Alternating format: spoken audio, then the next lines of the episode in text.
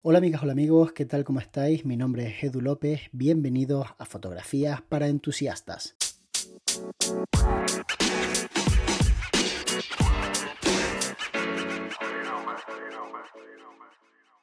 Hoy vamos a ir muy al grano con el tema porque es un tema que me gustaría desarrollar de forma perfecta porque creo que os va a aportar mucho a mejorar de cara a vuestra estrategia en redes sociales, más específicamente en Instagram, aunque realmente estos tips se pueden extrapolar a cualquier red social.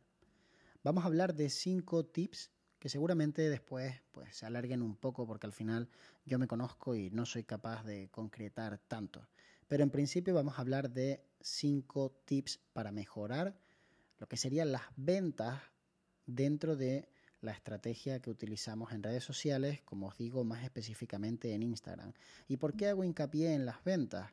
Porque mucha gente considera exitoso su planteamiento dentro de Instagram cuando consigue likes, comentarios y un crecimiento de lo que serían los seguidores. Pero reflexiona conmigo, ¿de qué vale tener seguidores? ¿De qué vale tener likes? ¿De qué vale tener alcance si no se acaba teniendo ventas? Realmente a nosotros como creadores lo que nos importa es monetizar nuestro esfuerzo, bien sea a través de anuncios, como en el caso de quien está en YouTube creando contenido con el programa de AdSense para monetizar ese contenido a través de las visitas, o bien sea con suscripciones a nuestros cursos, suscripciones a Patreon, donaciones, hay muchísimas formas de hacerlo. Pero creo que la que más gente está utilizando es la de crear un contenido que atraiga a una persona que quiera contratarme mis servicios. Entonces, si yo no genero ventas creando ese contenido porque no me están llegando presupuestos, tengo que intentar cambiar la estrategia porque sé que existen otros compañeros y compañeras a las que sí le funciona este tipo de estrategias, a las que sí consiguen generar ventas a través de Instagram. Entonces, si hay otras personas que consiguen hacerlo, y no son dos ni tres, sino que son miles, será que yo no lo estoy haciendo bien si no consigo generar ventas. Entonces, ¿cuáles pueden ser los factores que realmente estén frenando esas ventas? El primero de todo, que eres malo. Acéptalo, a lo mejor es ese. Eres malo y la gente no quiere pagar por los servicios que tú teóricamente ofreces. El segundo, suponiendo que no seas malo, que a lo mejor no estás dando la sensación de que vendes servicios. Y claro, la gente no te va a escribir para decirte, oye, tengo aquí mil euros y no sé en qué gastármelos. ¿Crees que tú podrías darme algo para yo gastármelos? Eso no va a ocurrir. Esa, esa conversación no es real. A lo mejor utópicamente uno piensa que publicando solamente fotografías la gente te va a escribir para que tú les hagas sus fotografías, pero eso no es así. Tú tienes que comunicar que realmente ofreces un servicio, cuánto vale, cómo funciona. Si no lo haces, ¿por qué alguien te iba a escribir para comprarlo? Y la tercera es que aunque tú seas una persona que ofrece ese servicio y seas buen o buena fotógrafa, realmente no estás ofreciéndoselo a la persona correcta. Entonces, puede ocurrir que no estés llegando a la persona adecuada utilizando las redes sociales, aunque tengas miles de seguidores y por tanto no generes ventas. Y finalmente, la cuarta, por resumir mucho, puede ser que lo que estás ofreciendo lo ofrezcan otras personas, otras empresas, de forma pues que sea más barato o que sea mejor, al menos a ojos de quien lo compra, que es quien importa. Al final esto, por muy buen cineasta que tú seas, si la gente no va a ver tu película, a lo mejor vendes una o dos, pero no vas a tener una gran carrera. Las ventas son necesarias. Entonces, por muy buen fotógrafo o fotógrafa que seas, imagina que eres capaz de hacer unas fotografías de newborn increíbles, pero tu audiencia no está teniendo chiquillos. Entonces, ¿cuál es la razón para que alguien te contrate si no tiene la necesidad de contratar ese tipo de servicios?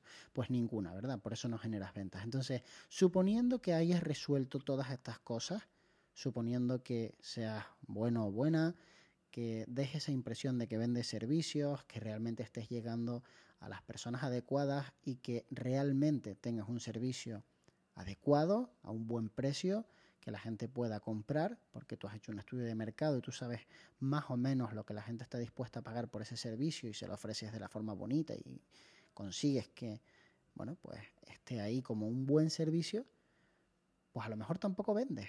Entonces, los tips que te voy a dar hoy van al grano a cómo hacer una estrategia para pues tener más probabilidades de conseguir ventas. El primer tip es que programes tus publicaciones. Y suena atópico, pero realmente creo que cuando uno se toma esto de forma profesional, debe ser profesional para todo. Existen aplicaciones que te permiten programar tus publicaciones para saber qué vas a publicar y cuándo. Y de esa forma vas a poder medir el impacto que esas publicaciones tienen en tu audiencia. Así que programa por lo menos con una semana de antelación tus publicaciones. Primero, para ser más eficiente a la hora de emplear tu tiempo dentro de la red social y segundo, para poder con calma pensar qué tipo de fotografía viene a continuación, cuál va a ser el color predominante que tenga, si va a ser una fotografía en clave alta, en clave baja, si va a ser un retrato, si va a ser un lifestyle, si va a ser un interior, una arquitectura, un coche, si va a mantener una línea dentro de tu estrategia o va a ser más transgresora y rompedora porque vas a probar cómo reacciona tu audiencia a un tipo de fotografía diferente, en definitiva, conviértete en un profesional de Instagram. Trata de programar tus publicaciones por lo menos con una semana de antelación. Y si de repente viene el día de Canarias, como acaba de ser el caso hace unos días, pues a lo mejor tenías que haber programado que tú el día de Canarias ibas a tener una publicación porque sabes que ese día va a tener buena interacción. Entonces, pues a lo mejor no tienes la fotografía hecha y tienes que hacerla. Eso para mí es también programar las publicaciones, no solamente escoger uno de estas apps que te permiten pues poner como si fuera un cuadrante y ir viendo cómo quedaría tu Instagram, sino también programar lo que uno va a hacer. El segundo tip es que definas la temática de tu cuenta y también el estilo. Si tú no defines la temática, confundes a la persona que entra. Tú tienes que tener una cuenta de Instagram en la que se ofrecen una serie de servicios. Y punto. No puedes ofrecer 400 cosas dentro de la misma cuenta. Tienes que ofrecer una, dos, máximo tres disciplinas dentro de la misma cuenta. Y si hace falta, te haces varias cuentas que atacan a varios nichos. Vamos a poner el ejemplo que más me impactó a mí realmente cuando estaba estudiando la carrera, que es el de Yamaha. Yamaha es una empresa que muchas personas conocerán por las motos y otras muchas por los pianos. ¿Qué tiene que ver una moto con un piano? Pues aparentemente nada. Pero lo cierto es que la compañía hace las dos cosas genial. Pero la vía de comunicación es completamente distinto. Estoy seguro que las personas que trabajan en el departamento musical no tienen nada que ver con las personas que trabajan en el departamento de motor. Entonces nosotros, cuando montamos una empresa de fotografía, no tenemos por qué cerrarnos a una temática, pero sí tenemos que tener claro que la comunicación de una temática y de otra tienen que ir separadas. Yo puedo mezclar toda la parte que tiene que ver con el corazón, toda la parte de amor, el amor a mi pareja, haciendo fotografía de bodas, el amor a mi familia, haciendo sesiones familiares, el amor a un bebé que acaba de nacer, haciendo newborn, todo esto linda muy bien. Es un tema que puedo publicar en la misma cuenta. Qué afortunados somos. A esto lo llamamos fotografía social. E incluso hay personas que son capaces, gracias a ese tipo de fotografía tan bonita, de captar la atención de empresas que buscan ese toque familiar, ese tipo de fotografía. Y a veces nos piden encargos que sin ser estrictamente sociales, sí quieren que tengan el look de fotografía social. Por ejemplo, nos puede llamar un hotel y pedirnos que hagamos una sesión de lifestyle, pero con nuestro estilo. Nos puede llamar una interiorista y decirnos que le ha gustado la paleta de colores que usamos, el retoque, la luz. Oye, hazme fotografías de interiores, pero con tu estilo. Pero eso no quiere decir que yo de repente en mi cuenta ahora publique fotografías de arquitectura y fotografías de hoteles. Simplemente por el hecho de haber hecho algún proyecto no significa que yo tenga que publicar ese tipo de fotografía. Entonces, yo creo que es interesante elegir el tema y elegir el estilo antes de empezar a publicar como locos, para que todo tenga un sentido y hable como el mismo lenguaje. El siguiente tip me parece súper interesante. Yo lo pongo en práctica, quiero que sepáis que me funciona. No os cuento esto simplemente porque lo haya escuchado a otro gurú de internet, sino porque de verdad lo uso y me parece muy, muy interesante. Y es plantearnos nuestras fotografías como activos. Nosotros llevamos un tiempo desarrollando nuestra fotografía y afortunadamente todos trabajamos en RAW. La mayoría de las fotografías que hemos hecho cuatro o cinco años atrás, cuando llevamos mucho tiempo haciendo fotos, son buenas fotografías, pero a lo mejor no tienen el estilo con el que estamos trabajando ahora mismo a nivel de edición. Ningún problema. Cogemos nuestro activo, le damos un lavadito de cara, si estaba dentro de nuestra cuenta de Instagram, lo archivamos y volvemos a subir esa fotografía actualmente. Algunas personas llaman a esto un refrito. Yo personalmente considero que es pues coger un activo de la empresa que no estaba dando rendimiento y ponerlo a trabajar. Coger unas fotografías antiguas, darle un lavado de cara y volverlas a subir. Yo no estoy engañando a nadie cuando publico esas fotografías, no le estoy diciendo a la gente esta fotografía la hice ayer. Simplemente publico una fotografía que a lo mejor en su día tuvo 30 likes hace 7 años y que actualmente va a tener 1000. Y además que prácticamente la totalidad de las personas que la van a ver ahora o nunca la han visto o no se acuerdan de ella porque desgraciadamente la gente no mira el feed de Instagram hasta abajo. La gente solamente mira el feed de Instagram hasta abajo cuando está buscando fotografías en bikini de una chica que le gusta. Solamente lo miran en ese momento. A los fotógrafos nadie les mira el feed hasta la primera fotografía y mucho menos interactúan con esa fotografía. Con lo cual aprovechemos esa desgracia, porque a priori es malo, para volver a utilizar ese material y volverlo a subir arriba ya que Instagram no me deja reordenar mis fotografías, hagámoslo nosotros de la forma que os estoy comentando. Creo que también es un buen tip hablar de buscar la interacción del usuario.